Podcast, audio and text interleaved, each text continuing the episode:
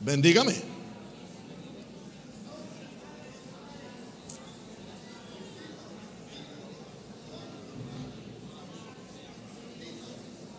¿Por qué no hay Dios?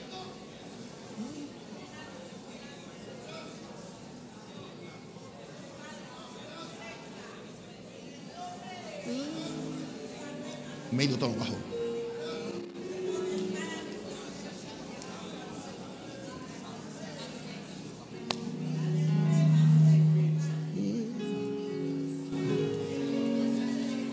Porque no hay Dios tan grande sobre toda la tierra. Porque Dios de dioses eres tú. Porque no hay Dios tan grande sobre toda la tierra. Porque Dios de dioses eres tú. Yo te salto.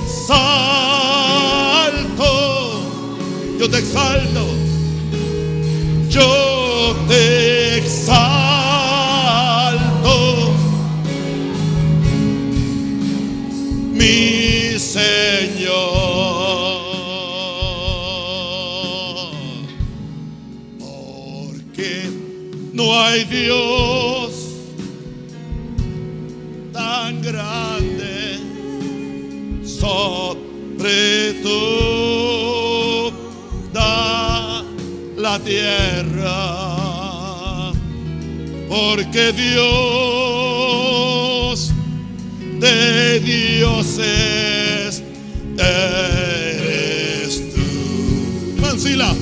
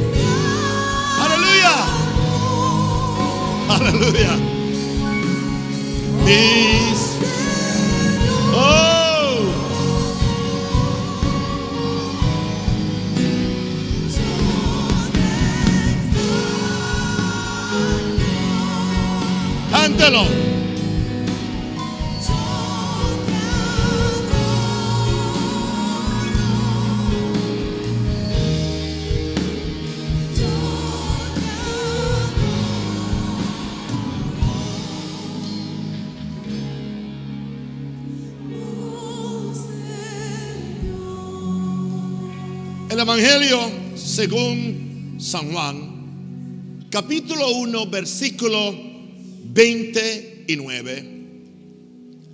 El siguiente día vio Juan a Jesús que venía a él y dijo, he aquí el Cordero de Dios que quita el pecado del mundo. ¿Quién es este Jesús? Jesús, el Cordero de Dios.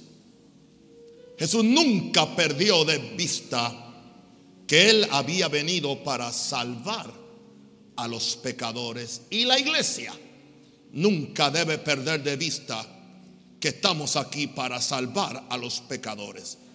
Cuando la iglesia pierde esa visión y se concentra solamente en su estructura, en su existencia, pierde la gracia y la gloria de Dios y pierde la bendición de Dios. Dios no va a financiar aquello que no contribuye a que las almas sean salvas. Y yo le recomiendo al que me está escuchando que no envíe diezmo y ofrenda a un lugar donde no hay carga por los pecadores y no hay carga por los pobres. Múdese de iglesia de, de una vez. Múdese de una iglesia. Que su importancia no son los pecadores, que su importancia no son los pobres, que su importancia no es bendecir a la gente. No hay muchos amenes, no me hacen falta. Porque la verdad no hay que decirle amén. Es de suma importancia que la presentación oficial de Juan acerca de Jesús fue que Él era el Cordero de, Dios. Fue lo primero que, Él dijo. Desde antes de la fundación del, del, mundo, la deidad se había preparado para ese momento cuando Jesús en la cruz sería ofrecido como un cordero sin mancha a Dios por los pecados del mundo. La iglesia no puede perder la centralidad de Jesús, la centralidad de la salvación y ver a Jesús como lo que es. No simplemente un buen maestro, no simplemente un buen líder, no simplemente un buen apóstol, sino Cordero de Dios. La ofrenda que se iba a derramar, o sea, la, la ofrenda que se iba a sacrificar para que tú y yo fuéramos salvos y tuviéramos ese mensaje tiene que ser actualizado, ese mensaje tiene que ser practicado, ese mensaje tiene que ser eh, revisado para que esté actualizado de acuerdo a la Biblia.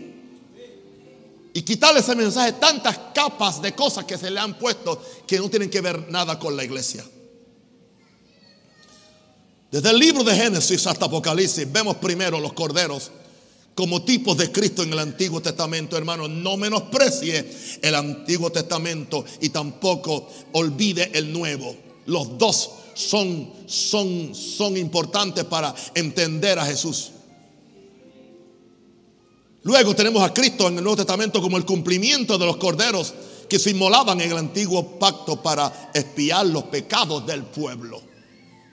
Es interesante que la primera descripción que Juan hace de Jesús es el Cordero de Dios que quita el pecado del mundo. Cuando hablé del Jesús que nos limpia de pecado, dije que lo primero que el ángel le dijo a José cuando se le apareció en esa visión, y llamará su nombre Jesús, porque él salvará a su pueblo de sus pecados. Usted no puede quitar de la predicación el asunto de que Jesús viene a limpiarnos de pecado para que no vivamos en pecado. El pecado no se reconcilia con Dios a menos que sea por medio de la sangre. Y la sangre no opera a menos que usted y yo tengamos fe, nos humillemos y obedezcamos. O yo dije en el oeste que la gracia de Dios se manifiesta solamente para aquellos que tienen fe, para aquellos que son humildes y para aquellos que son obedientes. Hay gente que se pone nerviosa cuando hablamos del arrepentimiento. Hay, tiene que haber arrepentimiento. Otros se ponen nerviosos cuando hablamos de la necesidad de buenas obras que certifican que tu salvación no es una filosofía o no es una doctrina, es una experiencia con Dios, donde tu vida va a cambiar. Hoy en día es muy peligroso. La, la iglesia puede irse al lado del, de, una gracia sin ley, que es libertinaje. O puede irse al lado de una ley sin gracia, que es legalismo. Ni lo uno, ni lo otro. No hay gracia sin ley. Aleluya. La gracia no quitó la ley.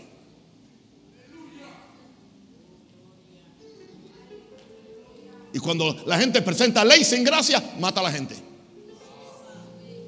Pero cuando presentamos la gracia sin ley, tenemos un chorro de, pecadores en la iglesia. Soberanistas, calvinistas, siempre salvos, que no van para ningún sitio. La salvación de Jesús es para que no te quedes en pecado.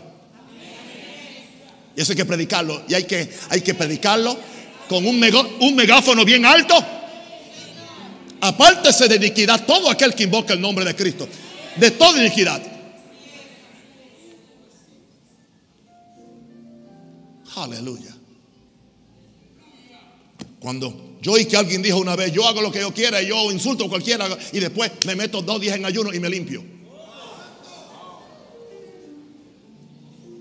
Eso es una violación a la gracia de Dios. Eso es herejía. Eso no es evangelio. Si tú pecas a, a propósito, tienes un gran problema. Porque dice que si pecamos a propósito, si pecamos voluntariamente, ya, ya no queda ninguna ofrenda por los pecados. Es diferente cuando alguien peca por debilidad o por presión, pero no a propósito. Peco a propósito porque sé que la sangre me va a limpiar. Tú puedes terminar pisoteando la sangre de Cristo y haciendo afrenta al Espíritu de gracia. Es muy, muy peligroso, muy peligroso. Dios nos guarde. Ok, sigamos hablando de Jesús. Antes que el mundo fuese. Fíjese a, dónde no, nos estamos remontando. Antes que Lucifer se revelara, antes que Adán y Eva pecaran, Dios había hecho la provisión de Jesús como el Cordero para la salvación del mundo. O sea, el pecado de Adán y Eva no tomó por sorpresa a Dios. Dios se había hecho provisión. En Apocalipsis capítulo 13, versículo 8, nos dice esto. Apocalipsis 13, 8. Y la adoraron, hablando de la bestia, hablando del anticristo. Y la adoraron todos los moradores de la tierra cuyos nombres no estaban escritos en el libro de la vida del Cordero que fue inmolado desde el principio del mundo. Y le, y le adoraron todos los moradores de la tierra cuyos nombres no estaban escritos en el libro de la vida del Cordero. Y dice que este Cordero fue inmolado desde el principio del mundo. o sea, Dios había hecho una provisión para tu salvación y mi salvación. ¿Por qué? A Dios ningún problema lo toma por sorpresa. Antes del problema tiene la provisión. Antes de la enfermedad tiene la salud. Antes de cualquier cosa, Él, él preparó tu victoria antes. Tú estás sentenciado a la victoria, al éxito y a la bendición en Dios. Cuando trabajas con Dios, cuando recibes su gracia, y manifiestas esas tres cosas, fe, humildad y obediencia. Veamos a Dios como un Dios de propósitos y diseños eternos. Dios, Dios no está sujeto al tiempo y al espacio como tú y yo. Por eso Dios es eterno. El que, el que, el que es, el que era y el que debe venir. Así se presenta a Jesús en el libro de Apocalipsis. El que es primero, el que era y el que ha de venir. En gramática normal se hubiera dicho el que fue, el que es y el que será. Dios viola todas las leyes de gramática para establecer su eternidad. Dios es un Dios de propósitos y diseños eternos, tanto que tú estabas en ese propósito y diseño. Eso no indica que Él te va a, forzar a tu caminar en un propósito que Él tuvo para ti. El hecho de que fuimos escogidos en Él antes de la fundación del mundo no anula tu libertad de tu rechazar ese llamado. Que es el problema donde los soberanistas meten las patas. Porque solamente ven una parte del Evangelio, no ven la otra. El pecado del hombre no tomó por sorpresa a Dios. Y el pecado tuyo tampoco lo toma por sorpresa. Veamos un Dios que tiene la provisión antes de la situación. Yo pido que tú levantes las manos. Yo no sé cuál es tu situación. Levanta las manos, recibe esto ahora. Dile, gracias mi Dios. Que tú conoces mi situación. Pero tú tienes la provisión. Aún antes de que yo tuviera esta situación. Por lo tanto, tengo fe y tengo reposo que tú me vas a ayudar en esta situación. Si lo crees, dale un aplauso fuerte al Señor. Amén. Aleluya. Ahora, ¿por qué no un caballo? ¿Por qué un cordero? ¿Por qué no, no un león? ¿Por qué un cordero? Bueno, fue lo que Dios hizo. Y estoy casi seguro que en Génesis 3:21 Dios mató corderos para vestir a Adán y a Eva con sus pieles. Porque dice Génesis 3:21 que cuando el hombre y la mujer pecaron se encontraron desnudos. Se escondieron de Dios porque el que está en pecado se esconde de Dios y de su pastor. Nunca da la cara. Es muy fácil. Lo primero que hace es desaparecerse y esconderse. Solamente que en el caso de Adán y Eva, Dios fue a buscarlos Adán, ¿dónde estás tú? Adán, ¿dónde estás tú? Dice, aquí estoy. ¿Por qué? Me escondí. ¿Por qué? Estoy desnudo, pero ¿quién te dijo? Tuve miedo. ¿A qué? A su propio pecado. El que está en pecado le tiene miedo a su propia sombra. Se siente culpable. Sin que nadie le diga nada, sabe que está en pecado. Porque algo que se llama conciencia, la conciencia nos acusa dentro. Sin que nadie te predique un mensaje. Aún el pecador más empedernido que no viene a la iglesia sabe lo que es pecado. Porque hay una conciencia en el ser humano donde Dios, donde hay un poquito de Dios. En cada conciencia, aún del peor hombre, en cada conciencia hay un poquito de Dios adentro. Hay un principio del reino adentro donde Él sabe diferenciar entre el bien y el mal.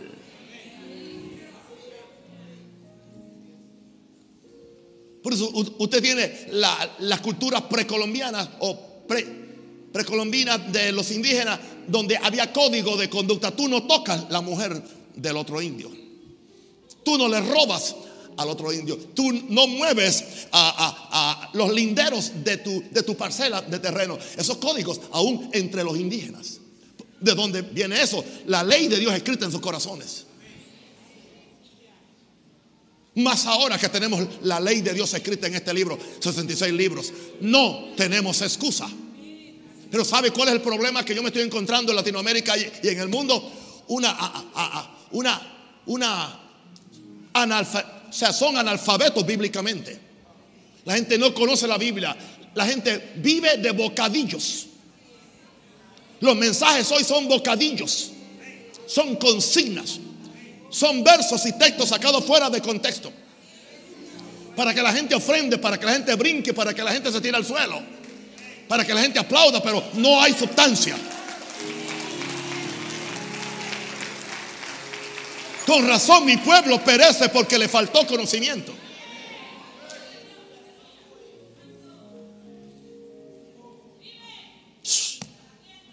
Claro. Ahora, y Jehová Dios hizo al hombre y a su mujer túnicas de pieles y los vistió. Génesis 3:21. Veamos que aunque Adán y Eva nunca pidieron perdón a Dios, Dios busca una solución para su transgresión. Hay dos cosas, sangre y piel. La sangre del animal expió su culpa, su pecado, porque sin derramamiento de sangre no hay remisión de pecados. Ese, ese, la Biblia, hay un cordón de grana que empieza en, en, en Génesis 3 y ese cordón de grana sigue hasta Apocalipsis. Un cordón rojo, el cordón de la, de la redención. Así que usted interpreta la Biblia de acuerdo a la redención, de acuerdo al plan de Dios. Por eso Jesús está presente en cada uno de los libros. My God. Jesús tiene que ser el centro de la iglesia, mi santo. ¿Por qué nos hemos engañado y hemos permitido que otras cosas sean el centro? ni la bendición es el centro, ni la liberación es el centro, ni echar fuera demonios es el centro, ni los títulos de apóstolos, pastores es el centro, ni la denominación, ni nada de eso. Jesús es el centro.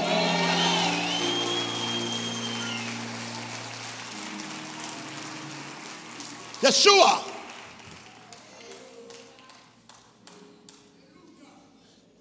Adán y Eva nunca pidieron perdón a Dios, pero Dios mató corderos. La sangre del animal expió su culpa. Las pieles de los animales son un tipo del vestido de justicia que Jesús nos da cuando creemos en el poder de su sangre y nos arrepentimos de nuestros pecados. Entonces Él nos viste con su justicia. Porque Jesús es el Cordero de Dios que quita el pecado del mundo. Con su sangre, entienda, con su sangre nos expía la culpa, nos perdona el pecado. Con su justicia nos viste de Él. Yo estoy vestido de la piel del cordero que se llama Jesús. Diga, diga, estoy vestido con la justicia divina. Alguien puede dar gloria a Dios por eso. Aleluya.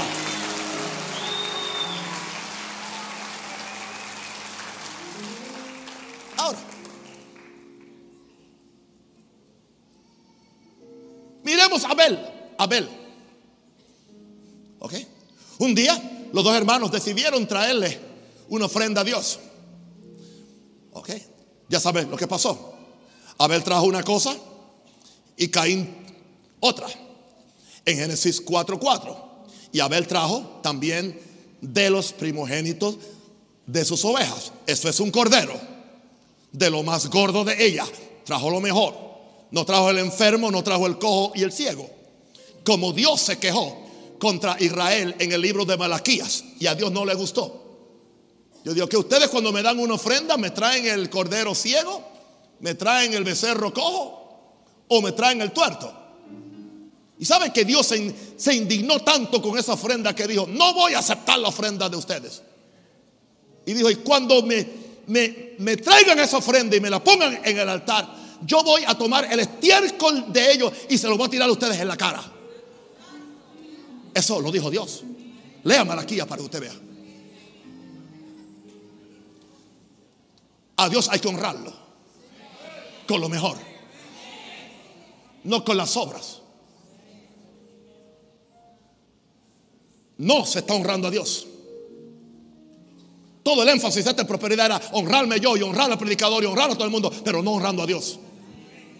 Tiene que, la iglesia panameña y latinoamericana tiene que regresar a lo que éramos 25 años atrás.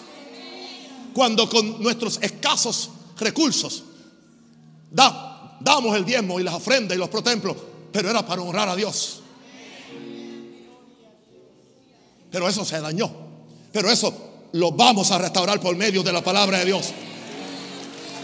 Dígame. Y yo te, y yo te, yo te garantizo que la bendición de Dios va a regresar. Va a regresar a la iglesia. Va a regresar a Panamá.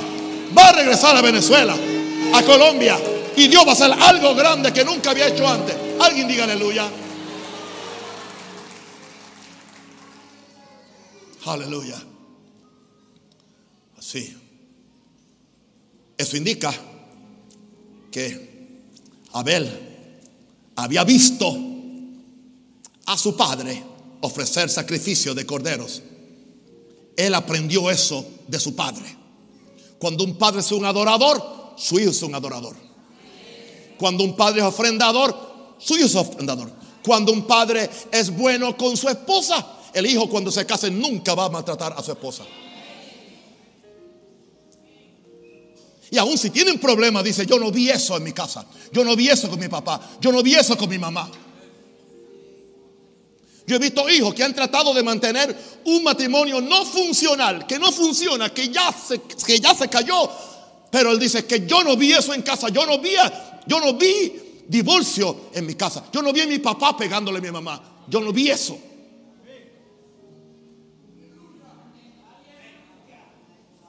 ¿De quién aprendió Abel hacer sacrificio de cordero sino de su padre? Dios no está interesado en una ofrenda de buenas obras de una tierra maldita, que fue lo que hizo Caín. La tierra estaba maldita por causa del hombre. Él trajo una ofrenda de la tierra. Dios, Dios no quería una ofrenda de la tierra, porque la tierra estaba maldita por causa del hombre. No que Dios la maldijo, el hombre mismo maldijo su tierra. Tú no decides la ofrenda por tu salvación y perdón. Dios lo ha decidido. El Cordero de Dios que quita el pecado del mundo.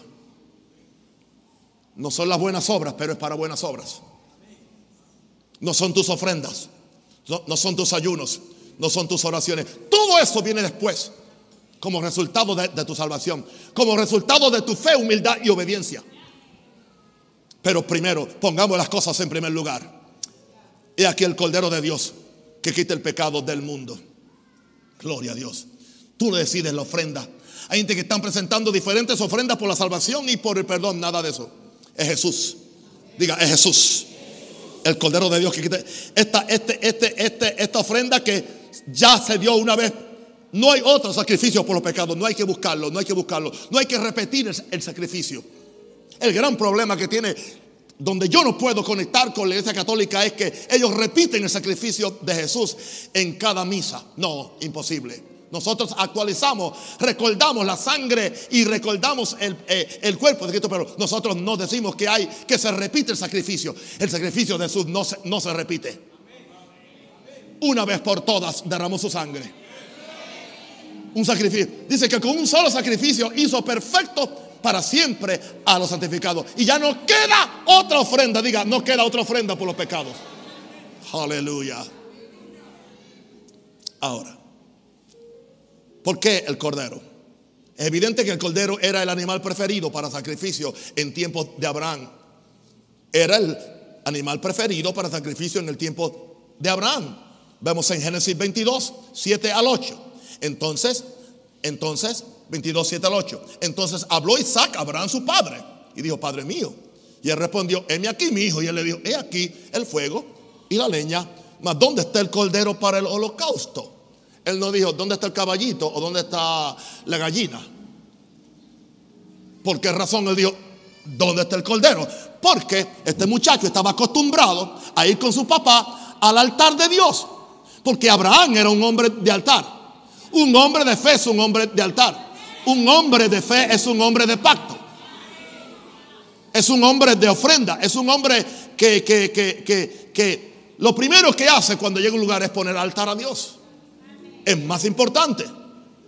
Sí que él veía a su padre haciendo sacrificios normalmente. No sé cuán a menudo, pero hacía sacrificios porque ahora cuando Dios le ordena a Abraham que sacrifique a, a su hijo, Abraham va subiendo el monte Moria con el hijo, con el fuego, con la leña. Cuando el, el hijo se da cuenta y dice, pero ¿qué pasa? ¿Está el fuego? está la leña. Falta algo, papá. Falta algo, papá. ¿Dónde está el cordero? Y entonces, Abraham dice unas palabras muy, muy, muy proféticas. Muy proféticas. Muy proféticas. Dios se proveerá.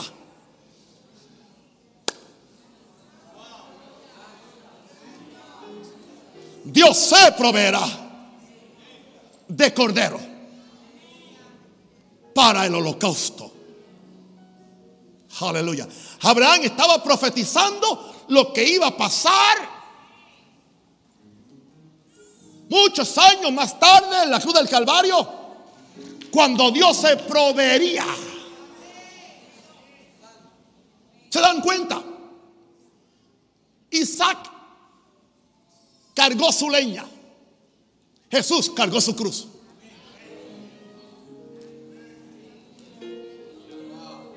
A Isaac lo acostaron en esa leña para prenderle fuego y matarlo.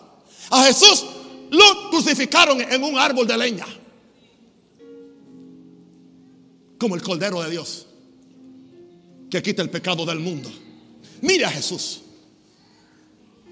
No, no pierda a Jesús. No pierda la iglesia no puede perder a Jesús. Abraham hacía ofrendas de corderos regularmente y su hijo las presenciaba. Una verdad eterna, Dios se ha provisto de cordero para la salvación del mundo. Y es Él quien se proveyó. Jehová se proveerá de cordero. No podemos buscar otro Cristo, no podemos buscar eh, eh, eh, a Buda, no podemos buscar a Alá, no podemos buscar a Shinto, no podemos buscar a Confucio, nada de eso. Él se proveerá de cordero. Y se proveyó de cordero en la persona de Jesús. En el monte Moria, escuchen esto, en el monte Moria, el hijo de Abraham fue intercambiado por un cordero. En el monte Calvario, el Hijo de Dios murió como el cordero. ¿Oye eso? En el monte Moria, el hijo de, de, Abraham fue intercambiado por un cordero. En el monte Calvario, el Hijo de Dios murió como el cordero de Dios. Tipología perfecta. Tipología perfecta. En el monte Calvario y ahora en el monte Moria.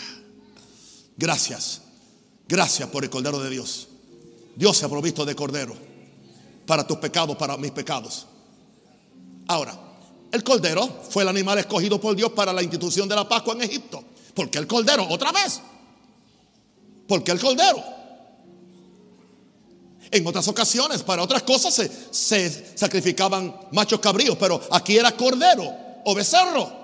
Habían sacrificios de becerro, pero había algo particular sobre el sacrificio del cordero. El cordero era el animal para la Pascua. Éxodo 12:3, en Egipto, Dios le dice a Moisés, hablad a toda la congregación de Israel diciendo, en el 10 de este mes, tómese cada uno un cordero, según la familia de los padres, un cordero por familia.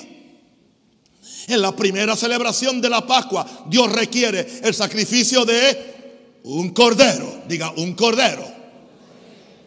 El cordero es la provisión no solamente para salvar a un miembro de la familia, es la provisión para la salvación de toda una familia. Cree en el Señor Jesucristo y serás salvo tú y tu casa. Solamente que no se nos ha enseñado a reclamar esa promesa. Si usted es miembro de una familia y usted es el único salvo, no se conforme con eso. Diga, yo voy a presentar, yo represento a mi familia. Yo he recibido el Cordero de Dios en mi vida. Ese Cordero que me salvó a mí, me perdonó a mí, también va a salvar a toda mi familia. Por eso ahora Jesús es conocido como nuestra Pascua. Jesús es conocido como nuestra Pascua. Diga, Jesús es mi Pascua. En otras palabras, Jesús es mi Cordero Pascual. Que fue ofrecido en la cruz del Calvario para salvarme a mí. Ahora, en el culto del tabernáculo de Moisés, había que ofrecer cada día, cada día, dos corderos.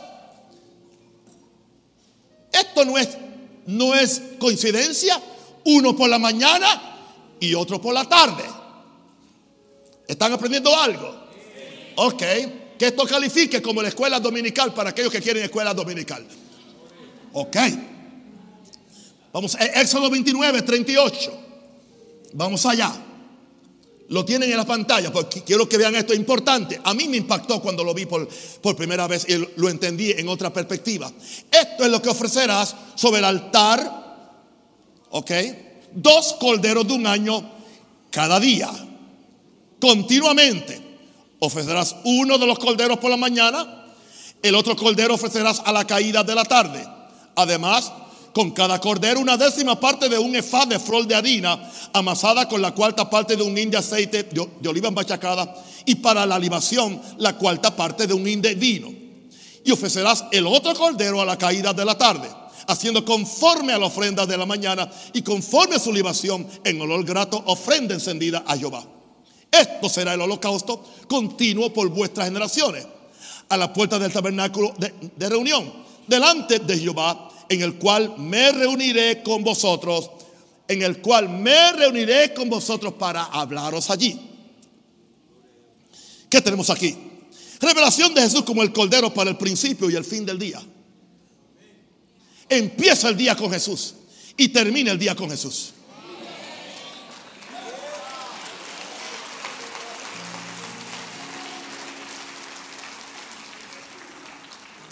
¿Quieres que tu día sea mejor? Hay gente que empieza el día con, las noticias de lo que el diablo está haciendo en vez de, de, lo que Jesús está haciendo. Y se le tuerce el día, el día se le vuelve un plato de espaguetis. ¿Por qué no empieza con Jesús? Revelación de Jesús como el cordero para el principio y el fin del día. Tanto el principio como el fin de toda actividad espiritual de la iglesia debe estar enfocado en Jesús como el cordero que con su sangre nos limpia el pecado. Cada obra que hace la iglesia, cada obra, tiene que enfatizar a Jesús. No importa el departamento que sea, Jesús tiene que ser el centro.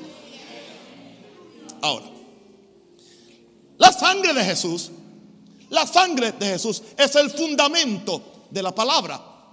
Porque el cordero había que presentarlo con harina amasada. Harina con lo que se hace el pan.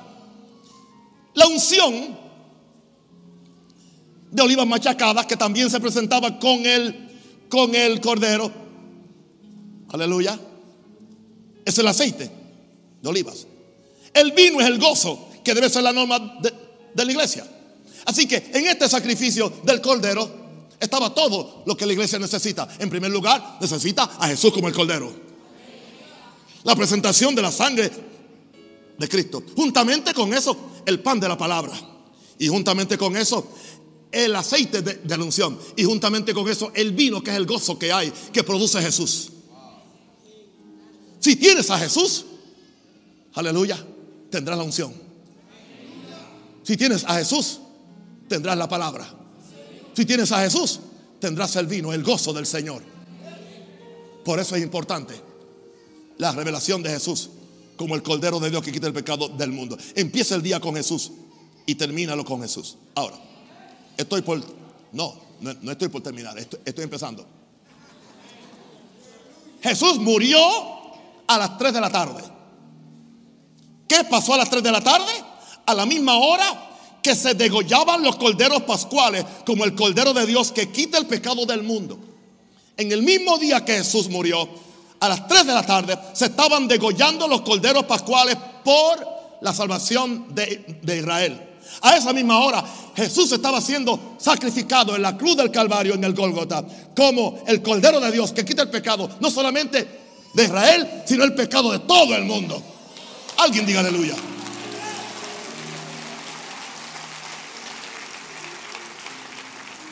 Jesús, como el Cordero de Dios, selló y terminó para siempre los sacrificios de corderos. Y nunca más Dios aceptó otro cordero como ofrenda que no fuera suyo. Ya Jesús no acepta más corderos. Dígale a la santera que se come esa gallina.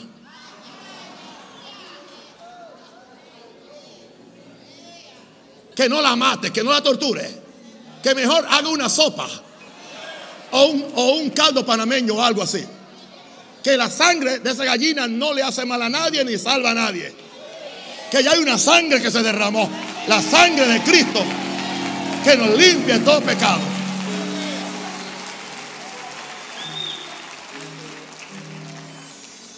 Aleluya. Pero Cristo, Hebreos 10:12, pero Cristo pero Cristo, habiendo ofrecido una vez para siempre un solo sacrificio por los pecados, se ha sentado a la diestra de Dios. Bendito sea su nombre. Cuando el Cordero de Dios murió como la ofrenda perfecta y eterna por nuestros pecados, el velo del templo se rasgó y fue abierto el acceso al lugar santo. En la misma hora que Jesús está muriendo, que su sangre está siendo derramada para reconciliarnos con Dios, se rompió el velo del templo. Mas Jesús dando una gran voz expiró. Entonces el velo del templo se rasgó de, en dos, de arriba hacia abajo. ¿Por qué de arriba hacia abajo? Dios tomó la iniciativa. Un ángel vino al templo y dijo, ya no va a haber más diferencia entre el lugar santo y el lugar santísimo. Ahora cada adorador, cada hijo mío puede entrar.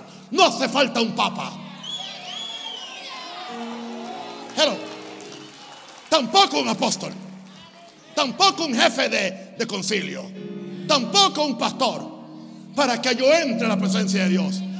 Ahora, ra, se racó. Y ahora tú y yo podemos entrar libremente a su presencia para recibir perdón, bendición y para que Dios me oiga. Alguien diga aleluya.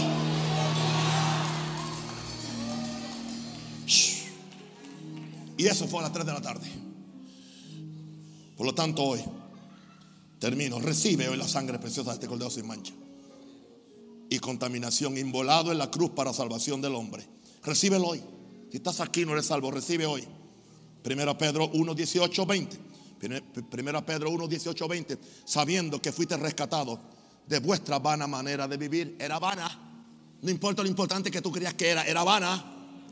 La cual recibiste de vuestros padres, no con cosas corruptibles como oro o plata. Tú, no puedes salvarte con el dinero que da oro o plata, sino con la sangre preciosa de Cristo, como de un cordero sin mancha y sin contaminación.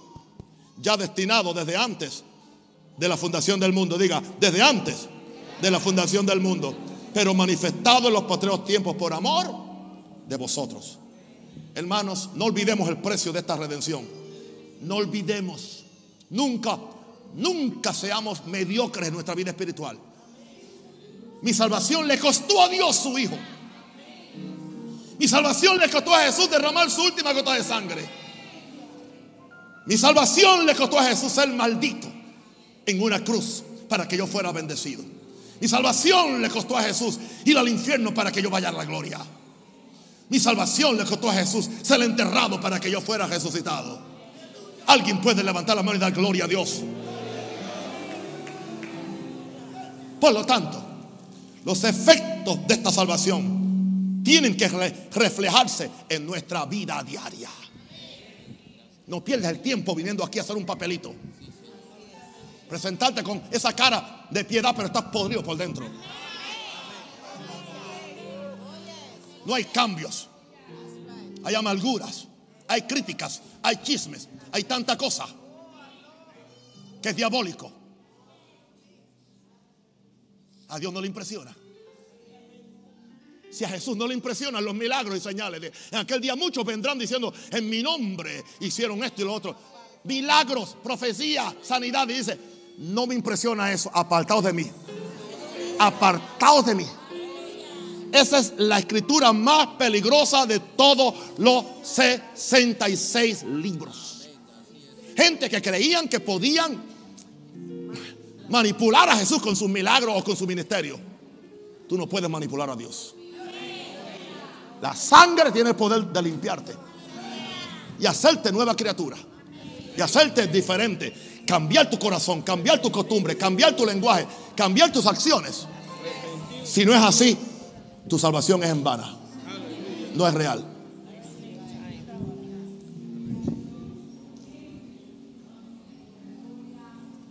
Por lo tanto, cada vez que participemos de la Santa Comunión, pongamos los ojos en Jesús, el Cordero de Dios, que quita el pecado del mundo.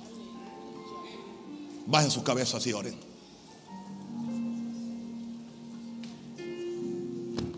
Tengo algunos bajo una tremenda comisión de pecado, es bueno.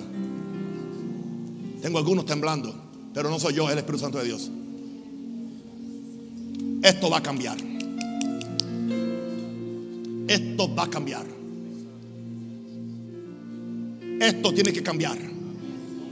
La iglesia tiene que volver a la pureza, a la santidad. Sigo orando. Si estás en este lugar y estás mal con Dios, Jesús no es tu Salvador, no estás caminando en la, en la palabra de Dios y quieres entregar tu vida a Jesús y arrepentirte de tu pecado, Él te está esperando en este altar. Quiere salvarte, quiere perdonarte, quiere darte vida eterna. Habrá alguien aquí que le quiera decir, Señor, aquí estoy, haz conmigo lo que tú quieras. Haz lo que quiera de mi Señor. Tú el alfarero, yo el barro soy. Dócil y humilde, yo quiero ser. Cumplace siempre en mí tu querer. No pongáis los ojos en nadie más que en Jesús, en el Cordero de Dios. No pongáis los ojos en nadie más que en Jesús. No pongáis los ojos. No pongáis los ojos. No pongáis los ojos en nadie más que Jesús.